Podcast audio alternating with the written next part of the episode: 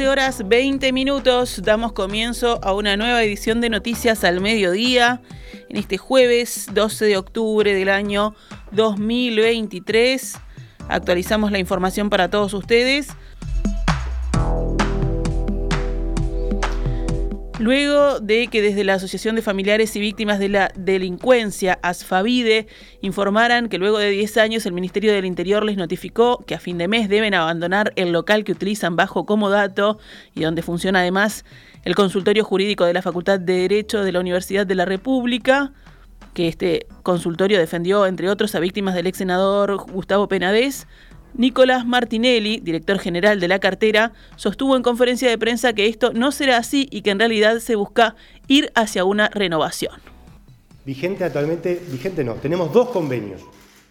Por un lado tenemos un convenio firmado con la UDELAR y ASFAVIDE, que es el que le da marco y objeto a la atención de las víctimas, donde el Ministerio del Interior pone los recursos financieros, en donde la Facultad de Derecho UDELAR pone los recursos humanos, es decir, los profesionales, y donde Alfavide pone una sede, una sede física, para montar ahí el consultorio.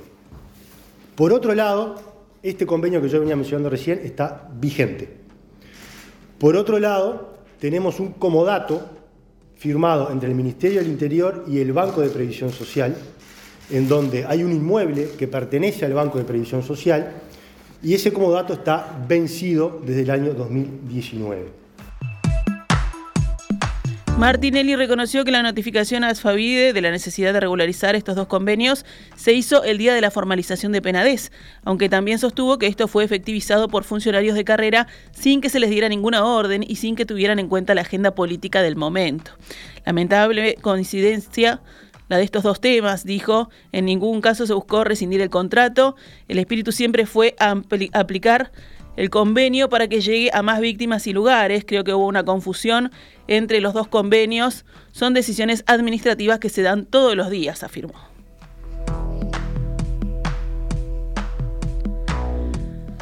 La agenda política de ayer estuvo dominada por la formalización de Gustavo Penadez por 22 delitos vinculados al abuso y la explotación de menores y sus derivaciones políticas y judiciales. Temprano el Senado resolvió por unanimidad expulsarlo de la Cámara, de la cual había sido desaforado a principios de junio.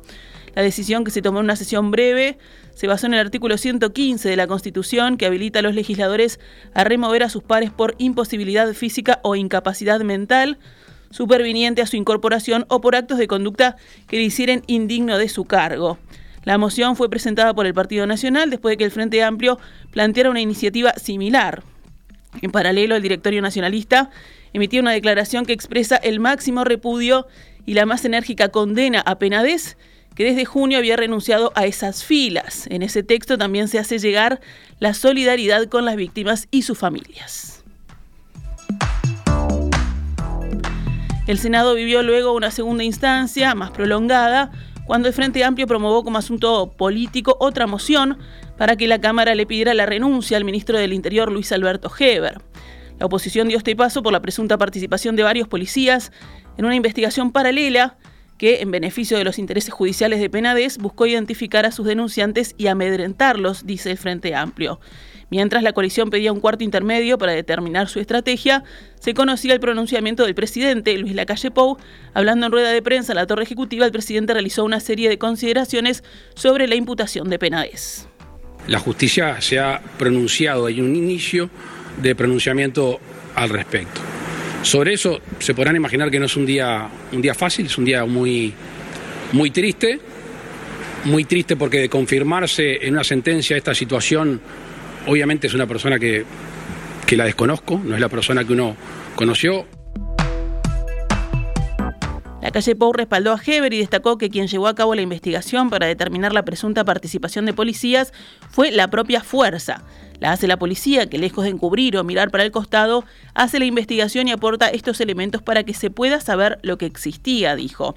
El presidente sostuvo que la renuncia de Heber solicitada por el Frente Amplio no aporta en este caso. Lamentablemente no me extraña que ante esta situación tan triste, tan aberrante, la respuesta sea el pedido de renuncia de un ministro, dijo el mandatario. Finalmente, el oficialismo rechazó en el Senado la moción del Frente Amplio y la oposición resolvió replicar el mismo esquema en la Cámara de Diputados. Allí también, por unanimidad, se expulsó a Penades. El ex dirigente había sido electo diputado en 2019, pero pasó al Senado en sustitución de Heber. La oposición también intentó en vano promover en la Cámara de Representantes una moción para pedir la renuncia del ministro. Allí le agregó como causas contra Heber la comprobación del espionaje a los senadores Charles Carrera y Mario Vergara, los procesos judiciales en curso en torno al otorgamiento del pasaporte a Sebastián Marcet y las denuncias por irregularidades sobre la entrega del puerto de Montevideo a Catunasi. La bancada del Frente Amplio definirá la semana que viene si interpela al ministro Heber. Cambiamos de tema. En nuestro país, una multitud se congregó ayer aquí en Montevideo en apoyo al Estado de Israel y contra el terrorismo, convocada por la comunidad judía tras la ofensiva del movimiento islamita palestino Hamas. El acto al que asistieron varios representantes del gobierno, como la vicepresidenta Beatriz Argimón, ministros, legisladores, así como el expresidente Julio María Sanguinetti y diplomáticos, reunió a unas 3.000 personas, según estimaciones de la policía. Cinco días y los horrores no dejan de salir a la luz, dijo la embajadora de Israel en Uruguay, frente a los niños, jóvenes y adultos que desafiaban en la fría noche ondeando banderas israelíes y uruguayas. Nunca desde el holocausto fueron asesinados tantos judíos en un día, agregó, y remarcó el apoyo de Uruguay en este momento difícil, tanto en el mensaje del presidente en la calle Pou el mismo sábado como en una declaración aprobada por el Senado el martes. El prosecretario del Comité Central Israelita del Uruguay, Gabriel Katz, provocó fuertes aplausos cuando agradeció el vuelo militar enviado este miércoles por el gobierno uruguayo para repatriar a decenas de ciudadanos varados en la zona del conflicto, muchos de ellos adolescentes, pero concitó una ovación aún mayor cuando deploró de alguna forma que alguna fuerza política de Uruguay no haya condenado de forma clara e inequívoca el único responsable de esta masacre, dijo. En un comunicado horas antes, el Comité Central Israelita del Uruguay criticó las reacciones al ataque emitidas por el Frente Amplio, el Partido Comunista, el PIT-CNT y la Federación de Estudiantes Universitarios del Uruguay. ¿No se avergüenzan? ¿Será que justifican esta barbarie? Se preguntó al rechazar cada una de las declaraciones en las que dijo apenas expresaron su condena, en varios casos sin siquiera hacer mención al terrorismo.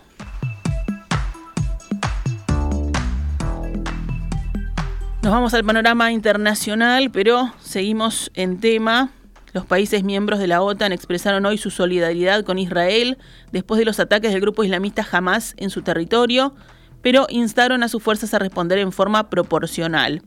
Durante una reunión de los ministros de defensa de la OTAN, el ministro israelí Yoav Galant se comunicó por videoconferencia e informó a sus pares sobre la situación en Israel y la franja de Gaza. En un comunicado, la OTAN informó que los ministros de la alianza apoyaron el derecho de Israel a la defensa, pero pidieron proporcionalidad en la respuesta. Los aliados expresaron su solidaridad con Israel, dejando claro que tiene derecho a defenderse proporcionalmente contra estos actos de terrorismo injustificables, señaló el comunicado. También formularon un llamado al grupo islamita palestino Hamas a que libere de inmediato todos los rehenes y que se brinde la mayor protección posible a los civiles. Fuentes israelíes informaron que los ataques de los milicianos de Hamas provocaron la muerte de 1.200 personas y además tomaron unos 150 rehenes.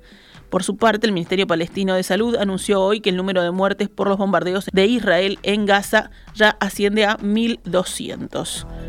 Por su parte, la Organización de Naciones Unidas aseguró que esta respuesta militar generó más de 338.000 personas desplazadas. Estados Unidos no impuso condición alguna a Israel para el uso de su ayuda militar, aseguró hoy el secretario estadounidense de Defensa, Lloyd Austin, en la sede de la OTAN en Bruselas. No hemos puesto ninguna condición al aprisionamiento de estos equipos, dijo Austin. Agregó que estos se destinan a personal militar profesional, conducido por líderes profesionales, y uno espera que hagan lo correcto en la continuidad de su campaña contra el movimiento islamista Hamas, que atacó el sábado a Israel desde la franja de Gaza. Austin agregó que Washington no tuvo información ni recibió alguna advertencia anticipada sobre la inminencia de un ataque de Hamas en territorio israelí. Y en deportes, lo que adelantábamos temprano con el equipo de Por Decir Fútbol, Uruguay abrirá ante Colombia la tercera fecha de las eliminatorias sudamericanas hacia el Mundial 2024. Los celestes visitarán a los cafeteros a partir de las 17 y 30 horas en el Estadio Metropolitano de Barranquilla. A las 20 horas será el turno de Bolivia y Ecuador, que se medirán en el Hernando Siles de La Paz. También será la hora de Argentina y Paraguay, que jugarán en el Monumental de Buenos Aires. A las 21 horas, Chile recibirá a Perú en el Estadio Monumental de Santiago y a las 21 y 30 horas cerrarán la fecha Brasil y Venezuela en el Arena Pantanal de Cuyaba. Ahora sí nos vamos con noticias al mediodía. Volvemos mañana pegaditos En Perspectiva.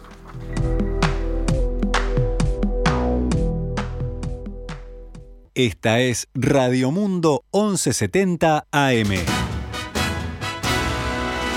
¡Viva la radio!